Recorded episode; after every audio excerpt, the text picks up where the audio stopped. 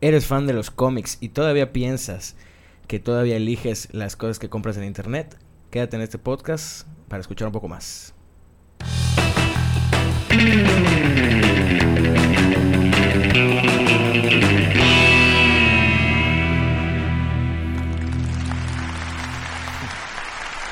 Internet. Muy, muy buenas tardes, días, noches, madrugadas, no sé qué hora.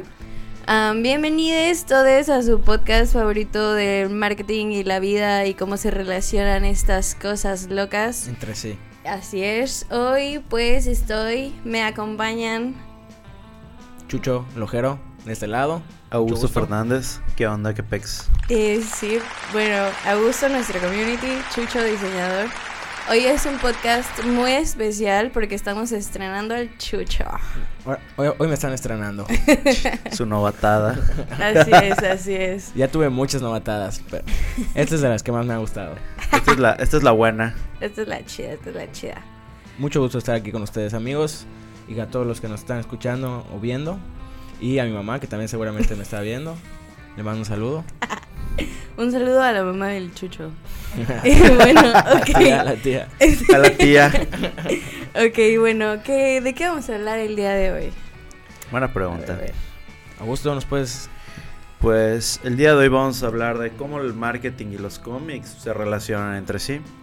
Así es, Es algo que uno creería que no se relaciona, siempre se relaciona con el marketing compas. Grábenselo, grábenselo. Todo tiene marketing detrás. Así Así, es. es. No hay nada que se, que se salve, ni nosotros mismos. Así Somos es. marketing andando. Es correcto. Entonces, vamos a empezar. Bueno, empecemos un poquito explicando sobre el universo de los cómics y de qué trata y todo Primero este que nada, tema. ¿cuál es- fue tu primer cómic?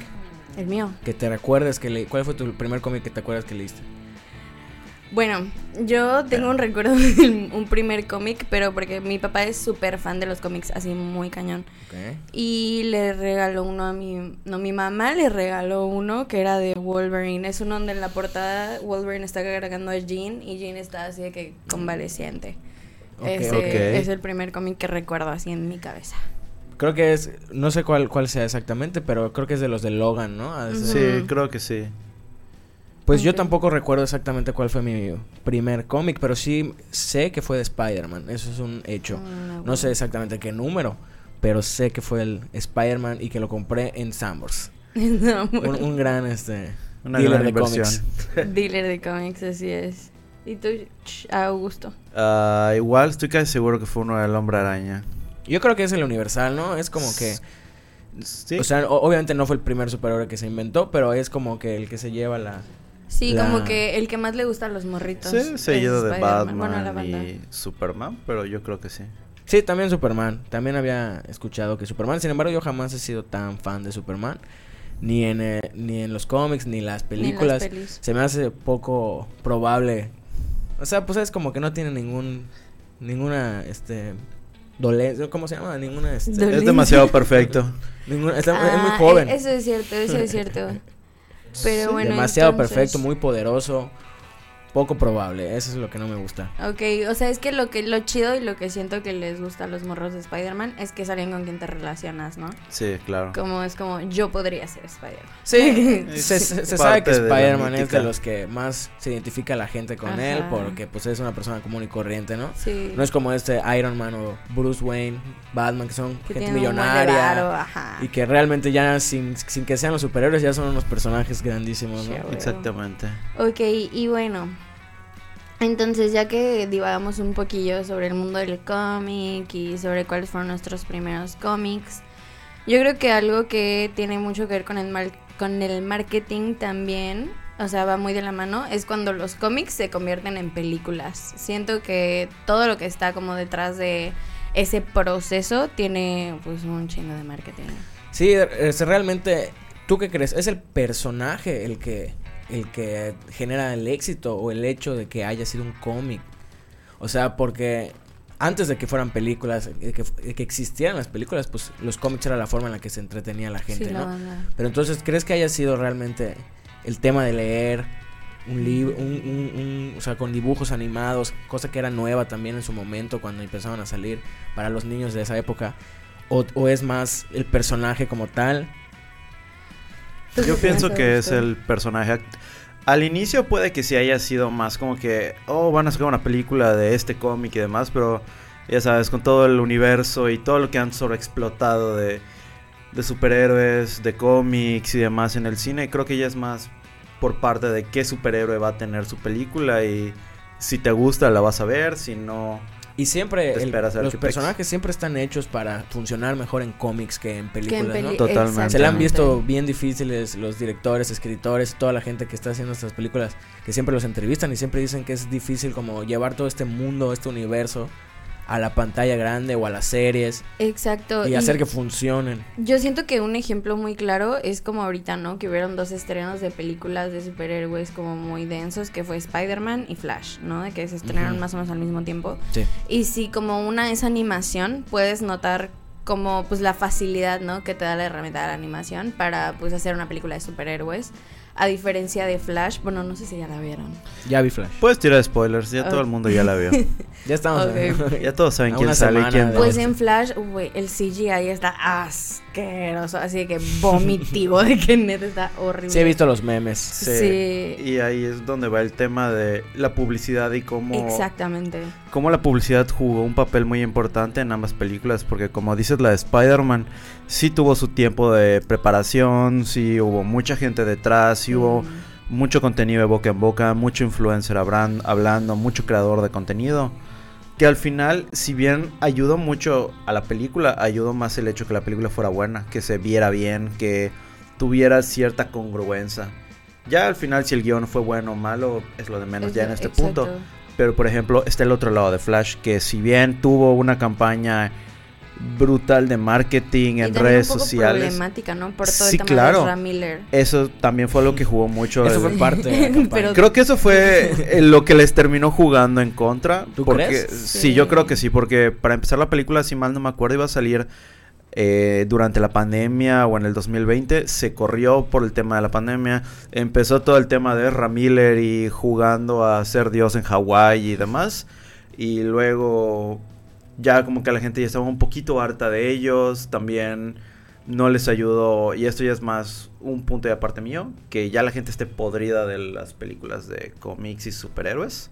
Y como que decir, verdad, es una película más que tardaron un buen en hacerla. Y que además no se ve chida. Como que no, gracias. Sí. Sí. O sea, entretiene. La realmente está entretenida. Sí. Coloquialmente, como se dice, dominguera, pero. Palomera, sí. Pero no, no Mm. es la... O sea, Nada hace que no mucho hubieras tiempo visto. que no A me mí emociona una película. Se me hizo muy Sí, cañón totalmente. lo de Flash, porque cuando yo fui a verla me quedé pensando, ¿no? Que pues, según yo lo que a la banda le atraía de DC era justo que sus películas eran muy buenas. O sea, eran como muy del lado oscuro, o sea, no tanto como Marvel que ya se hacen más los jajas de que los chistositos y así. Sí, claro. DC era más como pues de Un poquito este más lado serio. todo exactamente. Entonces cuando yo vi Flash dije, ¿qué pasó con la fórmula de que Pero yo creo que esa- eso que tú dices se perdió hace tiempo atrás también en ¿Sí? DC Comics. Sí, claro. No, no solo con Flash. O sea, yo ve- vengo viendo igual cosas de DC Comics desde hace un rato atrás. Que ya como que perdieron el camino oscuro ese que, que, que tú dices. Que ¿no? sí, que sí es cierto que tuvieron esa, ese camino más realista en las películas, más crudo. Exacto. Hasta llegaban a ser más largas las películas, como si no fueran Sí. dirigidos realmente a niños, ¿no? Sí, Pero recuerdo. yo siento que ya cambió eso, más o menos desde el Escuadrón Suicida. Yo pienso que se les fue yendo. Ah, es verdad, como toda esa línea. Sí, porque recuerdo que antes se publicitaban como súper acá, de que el lado oscuro y como más para adultos Sí, que claro. para niñas. Pero pues ya Como- empezó a cambiar. como para tirar de ya ese público que ya está un poquito harto de Marvel, decir, wey, si estás harto de los mismos chistes y la misma fórmula de que siguen viniendo, pues aquí tenemos esto. Y Y al final les terminó jugando en contra quizá, ¿no? Porque al final terminaban haciendo lo mismo Y que, peor. que Marvel Sí, que y a lo mejor hasta peor. Y, y tenemos como, yo siento como de este lado Spider-Man, que fue una película que de verdad, aunque no se publicita, o sea, es de esas películas que porque la primera estuvo tan buena, la gente ya estaba esperando la 2. O sea, ya estaba así de que a la expectativa. Y después cuando vino la 2, hubo, hubo como un chingo de publicidad, yo siento como con, justo como dices, influencers, con pues este rapero que hizo la voz de un Spider-Man y así. ¿Eso cómo se llama? Es Star... Los Star Talents. Los Star Talents, ajá. Sí. Siento que con Spider-Man hubo un buen de eso. También hubo polémica y, con eso. ajá, Sí, claro. con la, el doblaje, ¿no? Sí, pues la- a los actores, no sé si, no estoy muy seguro, pero creo que a los actores de doblaje se les hizo un poco de ruido que utilizaran a Star Talents, sí. Que ni cobraron además. Sí. que ni cobraron para pues para personajes importantes en una película importante, ¿no? Exacto. Y siento que al fin de cuentas, pues esa. O sea, como quien dice que toda publicidad es publicidad, siento que esa, a pesar de que causó un buen de polémica, pues sí, pues a fin de cuentas su publicidad, ¿no? O sea, era como que la banda iba a ver la película de que no, pues a ver cómo se escucha la voz de este carnal, Es ya sabes. O Sí, así. claro. Y la gente estaba ahí pendiente de ver qué pasa, si fue bueno o no. Pero eso ya Exacto. es. Punto Javier. Ibarrechi, ¿no? Que es La Mancha. Ah, Sí, güey. sí. Y pusieron como a tres o cuatro streamers de Spider-Man que a la gente no le gustó. Que la- ajá, la banda estaba muy sí, creo que de estaba eso. este, ay, no me acuerdo cómo, pero el de Top Comics. Sí, no, Mm. no, no fue, fue la de fuera de Navi. foco. Andrés, Andrés Navi, Navi. igual a Gaby Mesa salió. Y también hablábamos tú y yo de eso de Andrés Navi, porque me decías que ni siquiera para eso hicieron bien el scouting, porque creo que él había tenido una polémica con Tom Holland, ¿no? Verdad, sí es cierto. Que lo había acosado o algo así. Sí lo creo. Sí. Sí, dicen que es, que, que es, o sea, tiene sus polémicas detrás. Ajá. Sí, claro. Personaje. Y bueno, eso fue realmente una estrategia, ¿no? Ejecutada de, de Marvel, en este caso Disney y Marvel, de hacer esto con los influencers. Alguna vez también se hizo algo parecido con Sonic y Luisito Comunica. Ah, sí es cierto. Sí, es cierto. Le dieron un protagónico de doblaje a Luisito Comunica, que pues obviamente es- tiene mucho talento Luisito Comunica, pero pues nunca lo habíamos visto doblando a nadie. Y en ese momento la gente no se... No, o sea, la- la- no hubo tanta polémica, Polémica al respecto. ahora. Quizá porque era un influencer de más alto nivel, más profesional quizá. Pues es que eh, ahí sí como que... Porque aquí lo que hicieron en Marvel fue utilizar influencers que estaban dentro del giro de, De del cómic. y de... Sí, del claro, y de la cine y demás Y de- para Sí, llegar que a eso. llevaban tiempo haciendo... pues, Ellos son más expertos en el tema que. Luisito Comunica en, en- en En su Sonic. momento. Sí, con claro. Sonic, ¿no? Pero, por ejemplo, si te das cuenta con este carnal, sí hay una diferencia entre su primera película de Sonic a la, a la segunda. Como que sí hay un poquito más de preparación al respecto.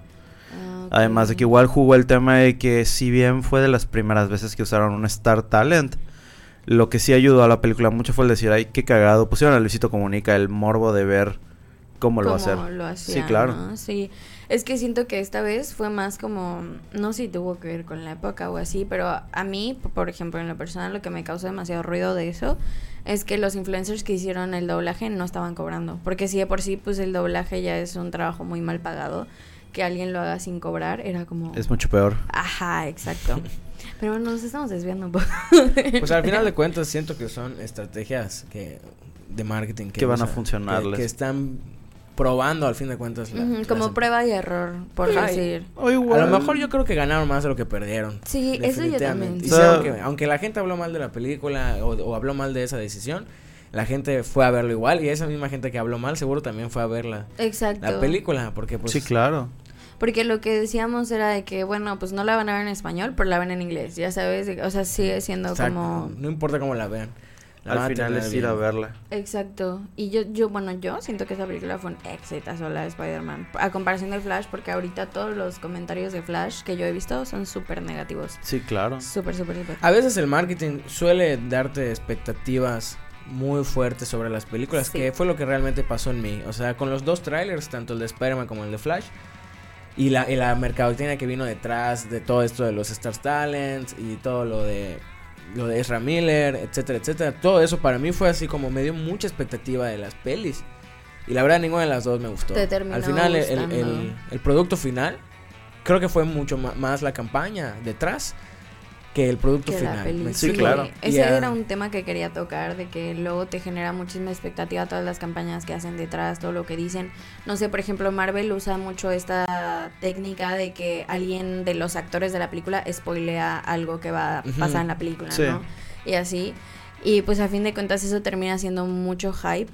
Y al final puede terminar siendo contraproducente, como dices, de que luego la banda dice, ah, chale, pues ni estaba tan Sí, chida, ¿no?". por ejemplo, lo que hicieron con, con, con Spider-Man, la de...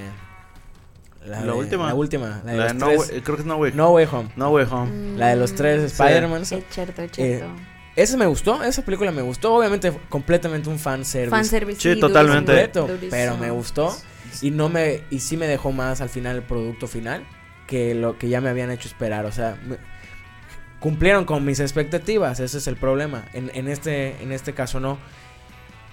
En este caso, ¿no? Y no sé si te Hace mucho tiempo que dejan- dejaron de, de sorprenderme, la verdad. Totalmente, el internet no ha ayudado Y sigo mucho dándoles igual. Sí. oportunidad, ¿eh? Sigo viendo su, o sea, sigo consumiendo sus series en Disney Plus, sigo consumiendo sus Ah, películas. es cierto, es lo siguiente. Guardianes de la Galaxia, por ejemplo, series. fue una increíble película de superhéroes. Pero ya era por el director y... Ujú. Sí, que querían hacer como un giro diferente, o sea, ahí entraron Sí, ya había... Ya era otra cosa totalmente la película. Ujú. Y pues bueno, aquí de que en las que se hicieron series, ¿cómo funciona? Como, ¿En qué se diferencia el marketing que hacen para películas de superhéroes a que hacen para series de superhéroes? ¿Ustedes cómo creen? Pues yo creo que tiene que ver ahí con el eh, con el personaje. Yo creo que si tiene mucho peso va a ser película quizá. Y si es una historia alterna, a lo mejor, que es lo que siento que han estado haciendo con Disney, que como que las historias alternas, como podría ser la de el Capitán América, la- no, perdón, el Falcon. Falcon, Falcon. y, y Como la de Wanda Division, ¿no? Sí. WandaVision, que son a lo mejor personajes que no les harías una peli. O, o, pero sí, bueno, o a lo mejor son más aprovechables en una serie, quizá. Mm, que en como una que hay más material para... ¿Tú qué Yo sí eso? siento que es un poquito variante, porque así como Marvel actualmente está experimentando muy cañón con el tema de las series, que sí se han tirado, ha afectado mucho por el más cantidad que calidad, es algo que no se puede negar.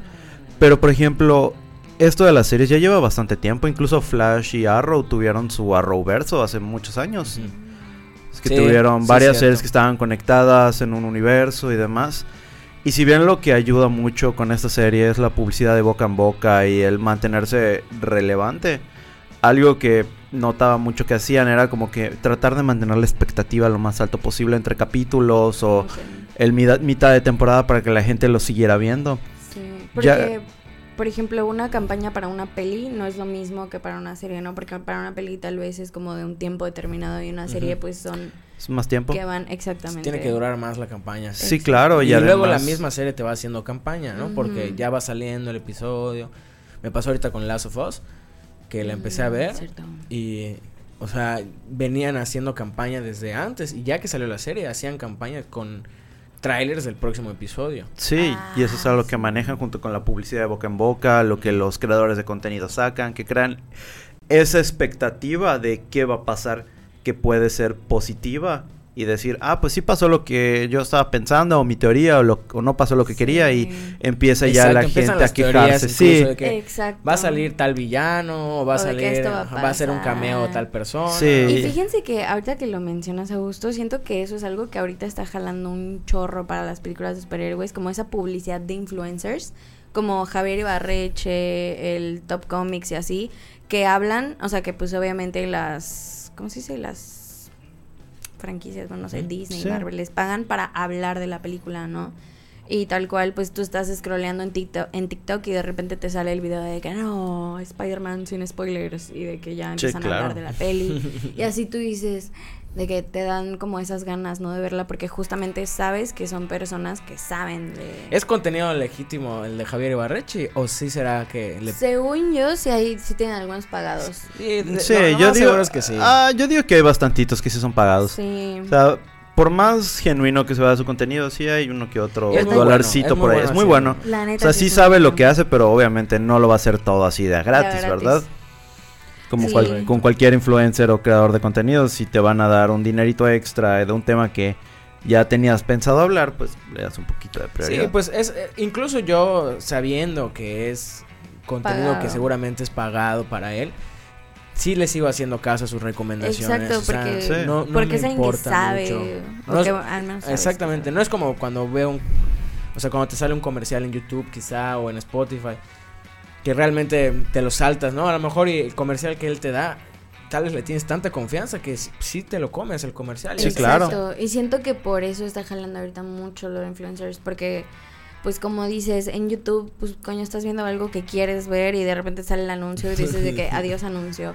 Y en. TikTok, pues sí te atrapan diferente, o sea... el contenido es el anuncio y el contenido es el que estás quieres ver.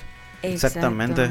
muchas veces me pasa que estoy en TikTok scrolleando y me sale la, la, la cosa azul que dice que es publicidad.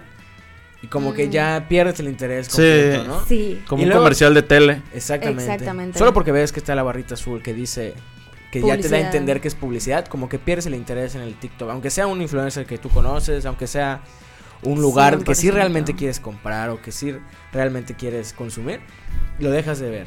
Con este de Javier Ibarrechi no me ha pasado eso, aunque tenga el botón, o sea, trato de escucharlo. Es muy importante luego, en- con esto me refiero a que es muy importante luego saber exactamente quién es tu público y a quién le quieres llegar Exactamente. y qué medios vas a usar.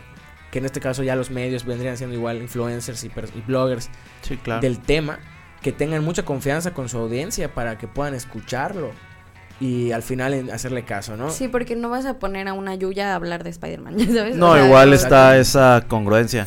Que igual, ojo, sí funcionaría que Yuya se ponga a hablar de Spider-Man, haría que su público le Le interese. interesará, exacto. pero no va a ser un mismo público que un youtuber que se dedica a eso o que tiene cierto conocimiento. Así es, ya son como un público Sí. más fidelizado. Sí, o sea, podría ya- ser un experimento interesante, pero sería muy raro. Ahí tienen las dos vertientes. Es un experimento interesante, pero si vas a gastar dinero, pues te vas a lo seguro, ¿no? Sí, Hay claro. personas que sabes que sí van a ver el contenido de la persona, De la co- persona. de la cual vas a invertir. Sí, Y al final es lo importante. Eso un poco es como el siguiente tema de las redes sociales y como en los fans de cómics, ¿no? Sí, que claro. pues siento que la manera ahorita igual como los ejemplos que están aquí de que pues para crear comunidades y todo eso, ¿no? ¿Ustedes qué opinan? Sí, completamente. Las comunidades de, de cómics en internet son gigantes, ¿no? Hay muchísima gente que le gusta, incluso este mucha gente que, bueno, en las convenciones que luego hay aquí en Mérida que yo solo conozco el Tsunami y el Senka, que son creo que las grandes de Mérida. Sí, O sea, las dos, las las dos grandes.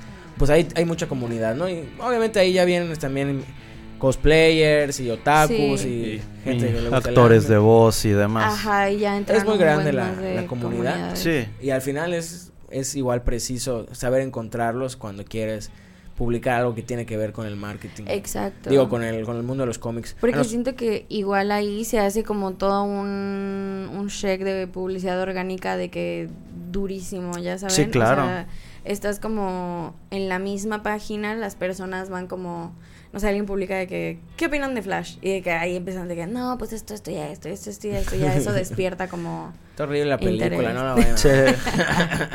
o sea, güey. ¿Cuál es tu recomendación? Con respecto a todo esto, Sí. Pues si tienes redes sociales y aguantas, ¿cómo se llama? Cualquier tipo de opinión o crítica, no está de más tal vez entrar a grupos, como dices, investigar en TikTok, en Reels de Instagram o YouTube inclusive para buscar contenido relevante de, pues ahora sí que de estos temas que son Al final. bastante interesantes. Ajá, al final la segmentación te va a atrapar. Exactamente. Exactamente. Si eres el público de, de lo que están anunciando, lo vas a ver. Si no, no. Y también saben que siento que, por ejemplo, en estos casos de cómics, superhéroes, etcétera, les sirve mucho a las empresas que se dedican a vender juguetes. O sea, de que. Claro que sí. Ajá, como que se agarran de los estrenos y es como, no sé, tenemos un juguete de Spider-Man y ahorita se va a estrenar tal película de Spider-Man, entonces vamos a publicitar ese juguete así que a más no poder para que se venda. Obviamente estás Sí. hablando ahí de que juguetes, por ejemplo, ¿no? Supongamos Funcos igual. Estás hablando igual de ropa, de playeras, estás hablando de juegos de mesa, Sí, estás toda la hablando- Hasta promociones de comida, por ejemplo. o sea, promociones de comida, Sí. el, Pues- el combo en el cine de ayer me ofrecieron el de Flash. Neta. Sí, está muy padre, la verdad. sí El vasito del rayo. Sí, Eh, yo lo quiero. sí lo quería comprar. No. Está horrible, pero está chido. Lo último que adquiría, que adquirí así fue el guantelete de Thanos. Ah, la palomera. la Palomera. Güey, estaba muy Eso está padrísimo. impresionante Está ese- muy ese- perra. es que está muy padre realmente. Sí, güey. Jamás en mi vida volví a comer palomitas ahí, pero está padre. Sí, Y de que tenerlo cosas. ahí. Eso también es parte del marketing y también es parte de las cosas que aprovecha la, la marca como tal Exacto. cuando saquen esos estrenos. y Sí, bueno, claro. no, no solo la marca, ¿no? Todos realmente al final. Nosotros que trabajamos en las redes, también si sale Flash, hacemos memes sobre Flash. Si sale, o sea, hacemos El- contenido para nuestros clientes de que tiene que ver con el... Exactamente. Adaptarlo. Exactamente. Exacto. Es como, porque a fin de cuentas ya, no sé, Marvel ya no es solo Marvel, se vuelve una marca. Entonces, como que es ahí cuando empieza todo este juego de que Sí, claro. el marketing, y todo lo que se puede. Prácticamente sacarle explotar. a la película o a la serie o al cómic todo lo posible de dinero hasta donde se pueda. Así, exprimirlo, así.